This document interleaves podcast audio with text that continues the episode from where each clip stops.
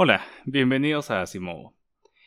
El día de hoy vamos a acabar con la presidencia de James Monroe y habíamos estado muy positivos ¿no? en sus logros, tanto económicos como en política exterior.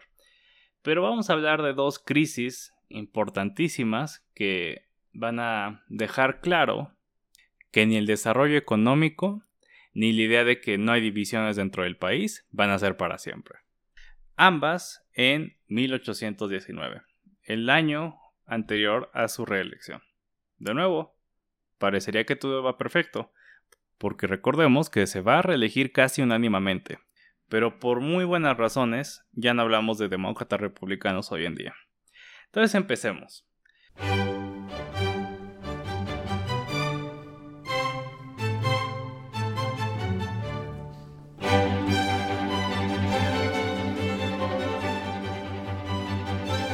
Suficiente gente vivía en el territorio de Missouri como para considerar que se convirtiera en un estado. Missouri es el estado al norte de Alabama y Mississippi, y a pesar de que no compartía esta característica de ser como idóneo para la producción de algodón, como que se identifica con el sur, ¿no? Como si fuera parte de, de esa región. Ahora, ¿qué conlleva eso? Pues que va a ser un estado esclavo, ¿o no?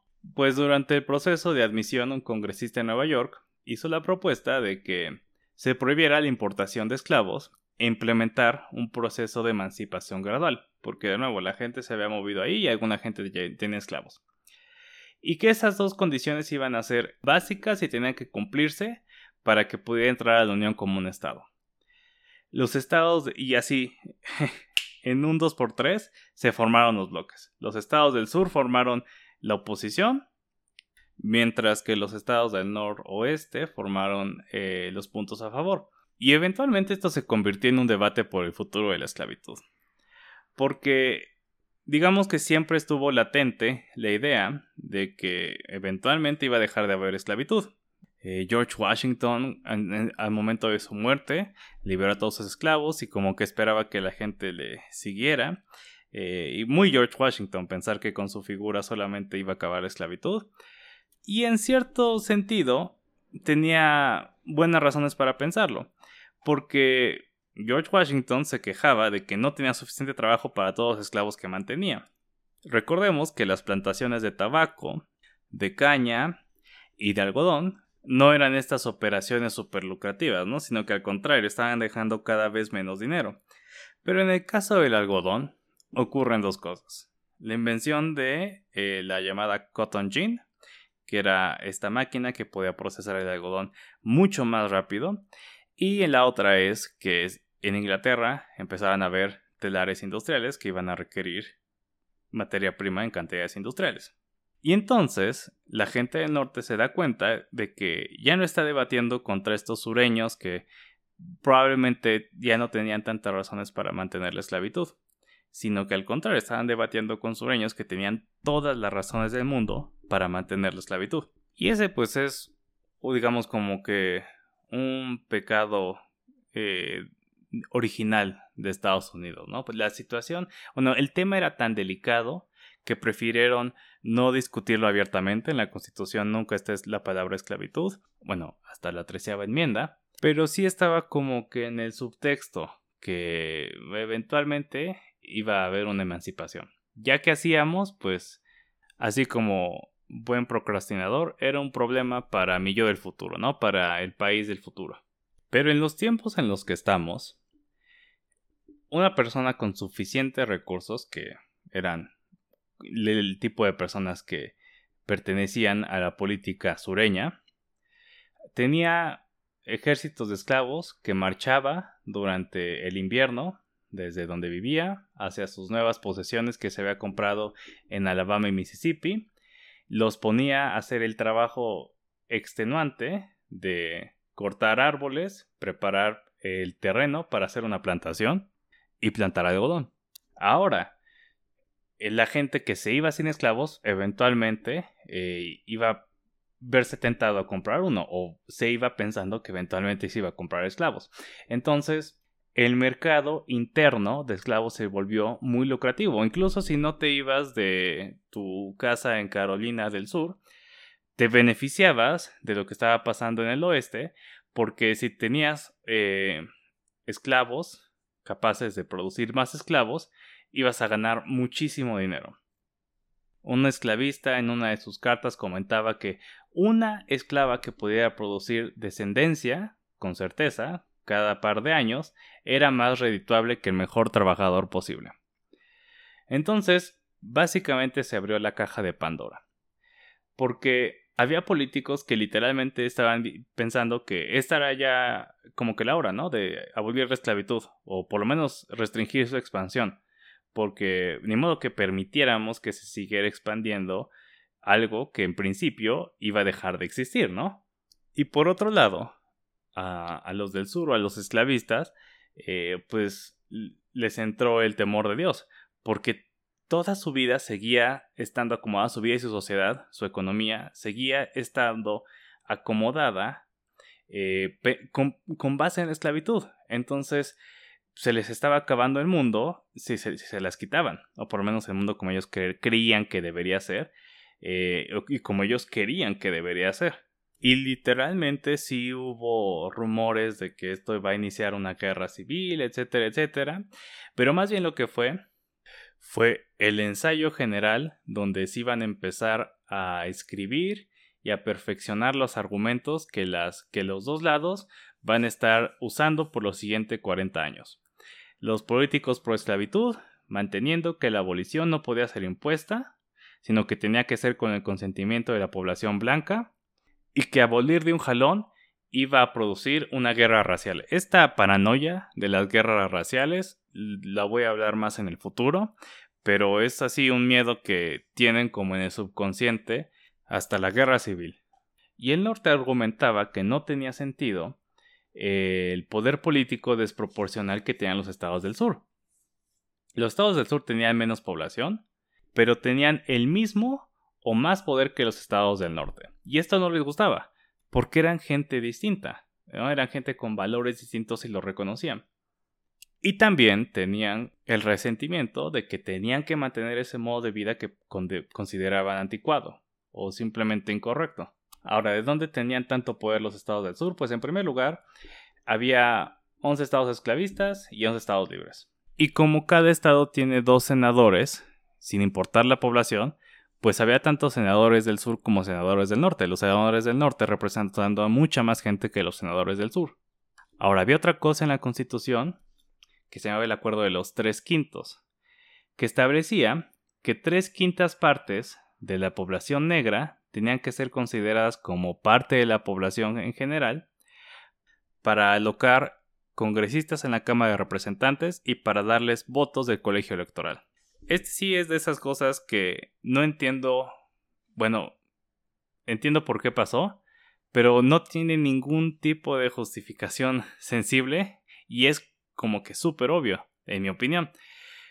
¿Por qué tomas en cuenta tres quintas partes de la población de esclavos como parte de la población política, por decirlo de cierta forma? Porque pues estás tomando el número de gente que está viviendo ahí porque la gente que puede votar por eh, congresistas o que puede votar por presidentes está tomando decisiones políticas en nombre de pues, su comunidad, ¿no?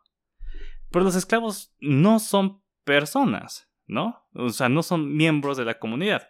Y si lo fueran, ¿por qué no les das el voto a ellos normales, ¿no? O sea, en Massachusetts no votan las vacas o no tomamos en cuenta la población de vacas o, la población de fábricas o de arados. Y esos son en principio lo que los esclavos son. Y ahí sí como que me parte bastante la cabeza este reconocimiento a la humanidad de los esclavos, pero en aras de mantenerlos oprimidos. Porque obviamente esos votos extra en el colegio electoral y esos congresistas que iban a llevar, pues estaban constantemente tomando decisiones en su contra. Pero bueno, el chiste es que esto permitía que los estados del sur tuvieran más o menos el mismo poder que los estados del norte. Eh, ponemos en, en, la Cámara de Representantes. En el colegio electoral los había favorecido. esos tres quintos extra que se agregaban a los estados del sur habían asegurado que, que existía la dinastía de Virginia. Estos cuatro presidentes sureños que habían dominado la política eh, desde el origen de la nación.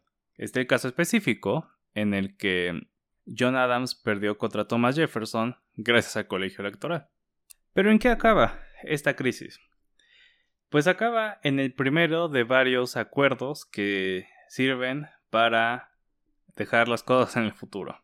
No se queda claro cuál es el estatus de la esclavitud, o por lo menos no lo hace firme en la Constitución. Va a tener que pasar una guerra civil para que se quede claro cuál es el estatus de la esclavitud, pero va a arreglar las cosas por ahora.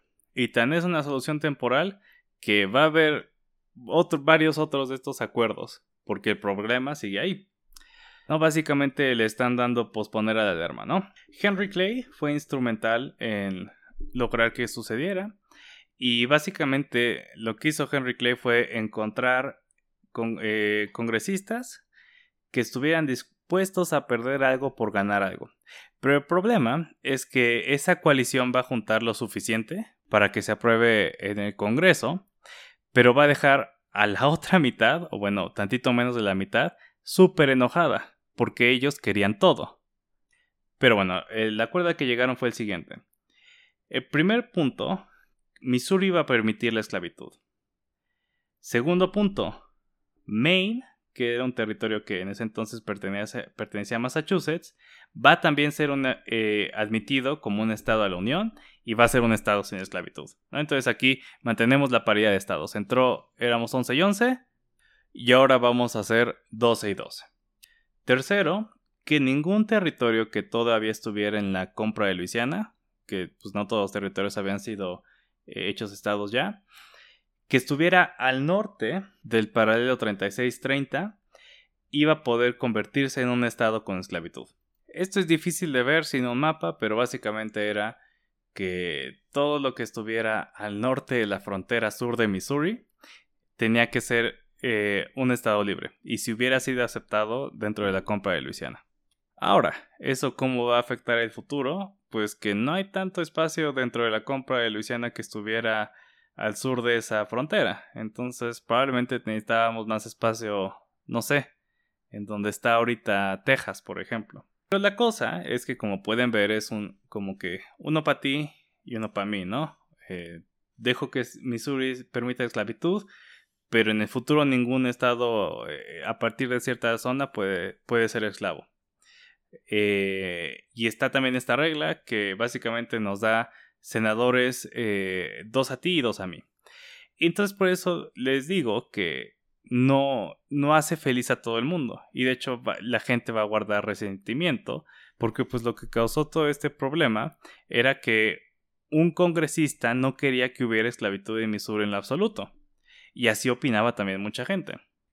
Pero en, si hubo un ganador en general, o por lo menos alguien que se sentía como ganador, eran los estados del sur, porque sentaron el precedente de que el estatus de la esclavitud no podía ser una decisión exterior, tenía que ser soberana de la población blanca dentro del estado. Una crisis similar, pero como a la décima potencia, va a explotar cuando la misma pregunta ocurra para Kansas y Nebraska. De hecho, eh, Kansas y Nebraska van a producir una, una mini guerra civil.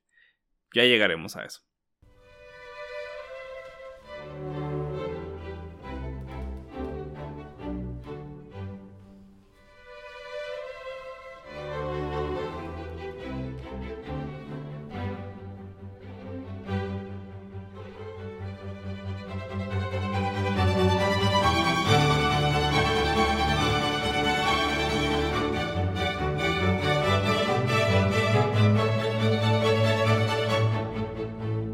Motor detrás de la expansión económica de Estados Unidos era en gran parte la necesidad de Francia y Gran Bretaña de su producción agrícola. La expansión hacia el oeste estaba basada en el crédito barato que los bancos se sentían capaces de ofrecer a la gente común. A pesar de que el precio de la tierra se había elevado enormemente desde 1815 a 1819, la venta de tierra federal, de tierra que en principio era de gobierno, creció de 1 a 3.5 millones de acres. O sea, se triplicó en más, más que triplicó en cuatro años. ¿Por qué? Porque los bancos estaban dando hipotecas, básicamente. Pero no solo la gente que estaba buscando un futuro en el oeste estaba acaparando la tierra. También había un mercado especulativo de gente que compraba pensando en vender esa tierra como a mucho mayor precio después. Pero tras la derrota final de Napoleón, en 1815, las grandes potencias europeas lograron una paz sin precedentes en el continente, algo que literalmente no se había visto en siglos, después del Congreso de Viena. Básicamente, no va a haber eh, conflictos a gran escala en Europa hasta 1914, hasta la Gran Guerra. Va a haber guerras pequeñas, pero nada como las guerras napoleónicas. Y Francia y Gran Bretaña habían estado en guerra como desde 1880, continuamente, unos ciento y tantos años de guerra continua, o bueno, casi continua. Por lo cual, los dos eh, importaban muchísimos bienes agrícolas de Estados Unidos para suplir la escasez que les provocaba estar en guerra todo el tiempo. Básicamente ya no había escasez y por lo tanto empezó a caer la demanda de bienes agrícolas estadounidenses. Esto se ve acelerado porque muchos de los hombres que estaban enlistados en el ejército regresaron a la vida civil y a las actividades económicas. Lo peor es que el algodón se salvó porque en estos momentos, como para finales de los 1810, la demanda ya no era tan grande, o por lo menos no podía mantener el paso de la producción, y por lo tanto el precio a veces también declinó. Ahora, una consecuencia importantísima de la paz eh, post-tratado de Viena fue que Europa empezó a regresar al patrón en especie, es decir, usar oro y plata para respaldar sus monedas. Antes la política monetaria de varios países en Europa era bastante más laxa, con dinero no respaldado. ¿Por qué? Porque necesitaban un flujo de moneda que les permitiera mantener el gasto que tenía que ver con la guerra. Pero ahora, en tiempos de paz, la meta de los bancos se convirtió a acumular especie y esto puso mucha presión en el suministro de metales preciosos alrededor de todo el mundo. Mientras tanto, en Estados Unidos los bancos estatales y el Banco Central continuaban emitiendo créditos y billetes para financiar la expansión al oeste. La escasez de lingotes quería decir que la mayoría de estos no estaban respaldados por ningún metal el dinero que fluía hacia el este, es decir, de los territorios eh, que estaban siendo asentados, hacia los bancos importantes de Nueva York, Filadelfia, por ejemplo, ya no estaban respaldados. Entonces, desde antes incluso, el Banco Central decidió reducir el crédito a los bancos estatales y exigió que para poder comprar tierra tenías que pagar en especie. Pero para 1819 la presión era demasiada. Europa podía producir muchísimo más para sí misma, y además estaba teniendo muy buenas cosechas. Pero no solo eso, en Europa misma la economía se estaba reduciendo, o sea, a pesar de que la producción estaba haciéndolos bastante más autosuficientes de lo que habían sido antes, en general las economías estaban desacelerando porque había menos flujo de dinero, porque el dinero ahora fuera tenía que estar respaldado por metal. Y esto es importante, eh, no solo es la cantidad de bienes que estás produciendo, sino también la capacidad de intercambiarlos o tenerlos en un mercado. Y si había menos dinero, pues había simplemente menos liquidez. Y entonces eh, el comercio pues, se veía retrasado. Esto también provocó que las importaciones se redujeran. En Reino Unido, que Reino Unido va a ser por mucho tiempo todavía el mayor socio eh, comercial de Estados Unidos, la, importación total de Estados Unidos a Reino Unido se redujo en un 16.5% y la importación total de grano bajó en un 70%. Entonces, obviamente, pues esto afectó a muchísimos productores que estaban acostumbrados a tener un comprador seguro. Y lo que esto demostró era que el crecimiento económico tan seguro aparentemente que tenía Estados Unidos pues no iba a durar para siempre. Los precios se desplomaron y el pánico se esparció. El Banco Central dejó de aceptar cualquier billete emitido por banco estatal y comenzó a contraer la economía. Básicamente empezó a blindarse. Pero eh, los bancos estatales entonces comenzaron a demandar el pago de las hipotecas y en especie. Y el, banco el pago de todos los créditos que habían emitido, ¿no? Entonces la burbuja especulativa en el mercado de tierras se explotó. La gente que no había comprado tierra nada más para ver si la podía revender, por lo general perdió todo lo que tenía y de verdad fue un golpe importante para mucha gente en Estados Unidos. Por primera vez el problema de la pobreza urbana o de la gente pobre en la calle empezó a tomar autoridad. Este fue el primero de muchos pánicos económicos que ocurrirían en Estados Unidos, que básicamente estaban siguiendo las alzas y las caídas de los ciclos comerciales. Vamos a hablar también del pánico de 1837, el pánico de 1857. Si escuchan el, programa de la Gilded está también el pánico de 1873. Básicamente lo que estaba pasando era un ciclo de alza y caída en el comercio. Y en básicamente todos, hasta el último pánico importante, el de 1928, es que los gobiernos entienden que lo que tienen que hacer es eh, apretar la economía para mantener la solvencia de los bancos, porque eso es básicamente todo lo que pueden hacer. Va a ser hasta el gobierno de Franklin Delano Roosevelt que un presidente toma la decisión de meter al gobierno en la economía y tratar de levantarla. Una ventaja que tuvo James Monroe es que como era el primero, nadie estaba muy seguro de ni qué había pasado o a quién echarle la culpa. Hoy en día incluso la pregunta de por qué ocurrió el pánico, la interpretación del pánico de 1819 de casi todos los demás, sigue siendo una pregunta abierta. El esquema que ahorita yo presenté es una explicación de por qué pasó, que es bastante aceptada, entonces se me, me pareció correcta decirla. Entonces no es como que en adelante ya la gente sabría por qué o, cómo. Tanto así que como que casi cada 20 años ocurre lo mismo.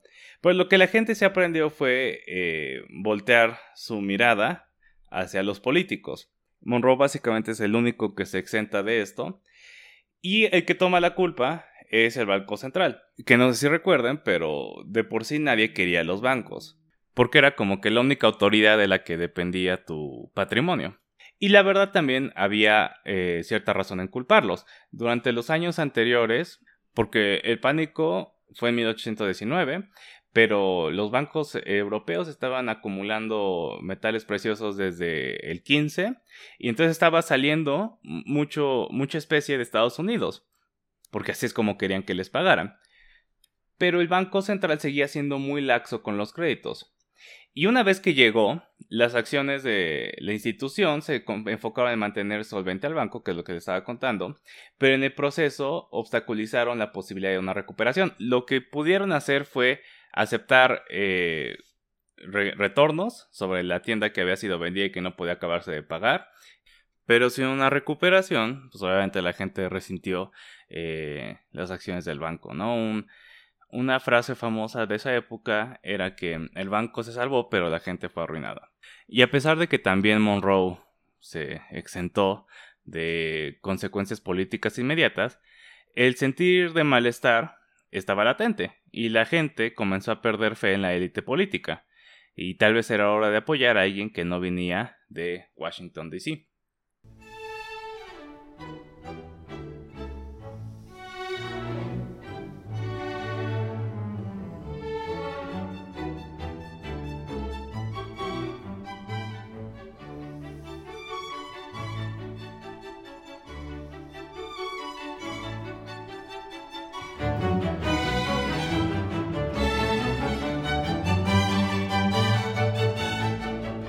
Y esto nos lleva a la elección de 1824. Para ese entonces, como ya era tradición, según el ejemplo de Washington, tenía que haber un cambio de presidente porque Monroe había servido dos términos. Y cada político ambicioso en DC estaba examinando sus posibilidades, ¿no? William H. Crawford, de quien no hablamos en absoluto, se habrán dado cuenta, pero seguía siendo el que se esperaba que fuera el heredero de Monroe. En ese momento era el secretario del Tesoro y básicamente, pues estuvo esperando pacientemente a que llegara su momento. Y de hecho, esa es una expectativa que estaba desde 1816, cuando se apartó eh, y ya no le hizo, ya no le dio pelea a Monroe para que su, su, elección en el partido, más bien su candidatura, fuera sin problemas. Y en todos los círculos más altos él era el favorito para el 24. Eh, Madison y Thomas Jefferson lo apoyaron porque además de todo era de Virginia y había, demostrado que era buen aliado de los esclavistas. Hace unos 10 o 15 años esto habría sido suficiente.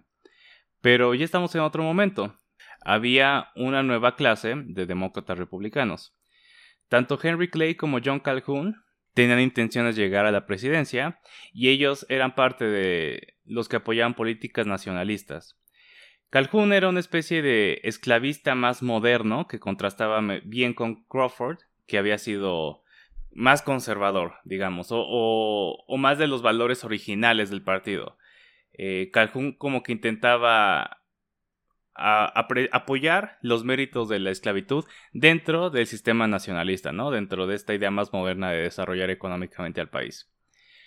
Henry Clay era el candidato del oeste, representaba a Kentucky en el Congreso y la gente en, ese, en esa región favorecía los mejoramientos internos, porque básicamente acuérdense que eran súper necesarios para que pudieran desarrollarse económicamente. Necesitaban canales y necesitaban eh, carreteras para poder eh, mover su mercancía y para poder importar mercancía. Durante la crisis de Missouri había demostrado ser un político hábil porque pues, precisamente fue que eh, fue el intermediario para entre las dos facciones, el norte y el sur, y tenía bastante poder. En ese momento también era el presidente de la Cámara de Representantes.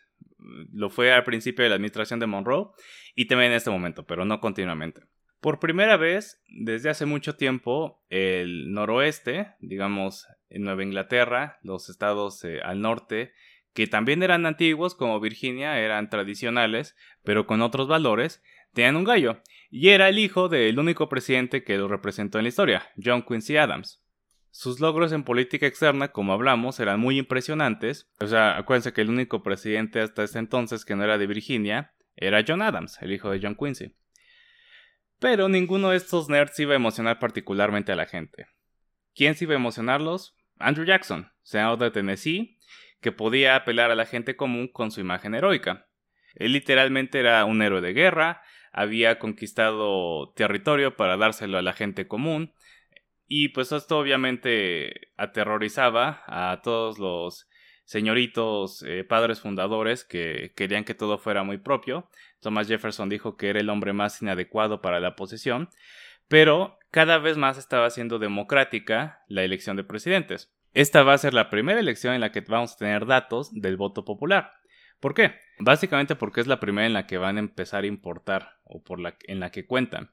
Eh, fue hasta el 16 que algunos estados comenzaron a determinar a los electores del colegio eh, a través de una votación general y no por decisión de las legislaturas estatales, porque así funcionaba antes. los votos del colegio electoral que escogían al presidente los decidían en el Senado y en el Congreso estatal, pero con la oportunidad de que literalmente tú pudieras votar por el elector que va a escoger al presidente, los estados nuevos, que eran por los que por general los que hacían esto, empezaron a atraer gente. Y a su vez, los estados viejos, para evitar perder mucha población, adoptaron ese sistema. Todavía había seis que no tomaban en cuenta el voto popular, pero ya había suficientes como para que un candidato adoptara una estrategia populista, que si se acuerdan era como que el temor enorme de Washington y de varios padres fundadores, ¿no? Esta idea de que una persona carismática pudiera tomar una elección con la táctica de levantar los ánimos de la gente común. Muy al inicio, sin embargo, tanto Henry Clay como John Calhoun vieron la presencia de Jackson como un bien, como una oportunidad de perjudicar a Crawford, que recordemos era el favorito. ¿Por qué? Porque era el favorito del partido. Y básicamente estaban acostumbrados a que el partido decidiera quién va a ser el candidato, pero ahora con la gente tenías la oportunidad de meterle el pie. En Tennessee, eh, Clay ayudó a que Jackson fuera nominado y Calhoun hizo lo mismo en Carolina del Norte. Y les voy a dejar adivinar qué pasó después. Pues sí, exacto. La popularidad de Jackson aumentó a tal grado que se convirtió en un candidato viable. Le salió el tiro por la culata.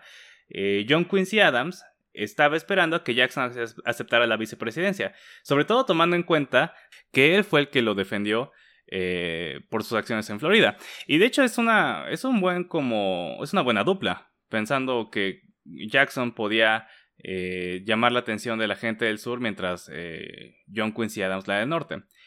Pero Andrew Jackson no tenía la, la costumbre de recordar los favores tanto como recordaba guardar rencores. Y y en ese momento era ya tan popular que se iba a negar a ser el segundo de, de Adams. Ahora tenía la oportunidad de vengarse de Henry Clay, a quien odiaba, porque recordemos que fue el que más públicamente rechazó sus acciones en Florida, tanto que empezó una investigación en el Congreso, y también de Crawford, de que no hablamos de él, pero también él públicamente habló mal de Jackson cuando estaba pasando la crisis en Florida. El partido no pudo intervenir mucho a favor de Crawford, que probablemente era lo que desearían haber hecho, porque sufrió un ataque, posiblemente tuvo una embolia y su candidatura perdió muchísimo momento. a partir de entonces estuvo bastante, bastante limitado. Entonces cualquier persona que esperaba una solución sencilla, como que el partido interviniera y obligara a las eh, legislaturas que quedaban a, a nominar a Crawford, pues había perdido esa oportunidad. Clay, Adams y Jackson siguieron su campaña. Calhoun se dio cuenta de que le había cajeteado apoyando a Jackson y prefirió eh, hacerse de lado y eh, candidatearse como vicepresidente. También considerando que era lo suficientemente joven como para esperar a que pasara otro presidente. Y así quedó, con cuatro candidatos del mismo partido que estaban desintegrando al partido mismo. Con como cuatro distintas facciones, ¿no? La de el norte representada por Adams, el este representada por Clay y el sur representada por Andrew Jackson. Lo peor de todo es que a la hora de la elección ningún candidato había ganado, básicamente. Jackson tenía la pluralidad del voto electoral y del voto popular, o sea, había tenido más de ambos, pero no tenía la mayoría, es decir, no tenía más que todos los demás combinados, que es lo que necesitabas para ser presidente, la llamada mayoría simple en el colegio electoral. Ahora, la elección se va a ir a la Cámara de Representantes, pero hay que aclarar que, a pesar de que esta es una de las elecciones que se toman en cuenta cuando hablamos de los candidatos que ganaron la elección pero no ganaron el voto popular, todavía hay que decir que, por ejemplo, Nueva York no tenía ningún, no tenía el sistema del voto popular, estado que John Adams, John Quincy Adams ganó. Y dependiendo de cómo cuentes, los votos populares de los estados que todavía no tenían ese sistema Tal vez le pudieron haber dado la victoria en el voto popular también a Adams. Ahora, donde definitivamente eh, Adams se vio perjudicado por algo a mí me parece bastante tonto es en el voto electoral. ¿Por qué? Por el acuerdo de los tres quintos. El acuerdo de los tres quintos influyó el resultado de Jackson.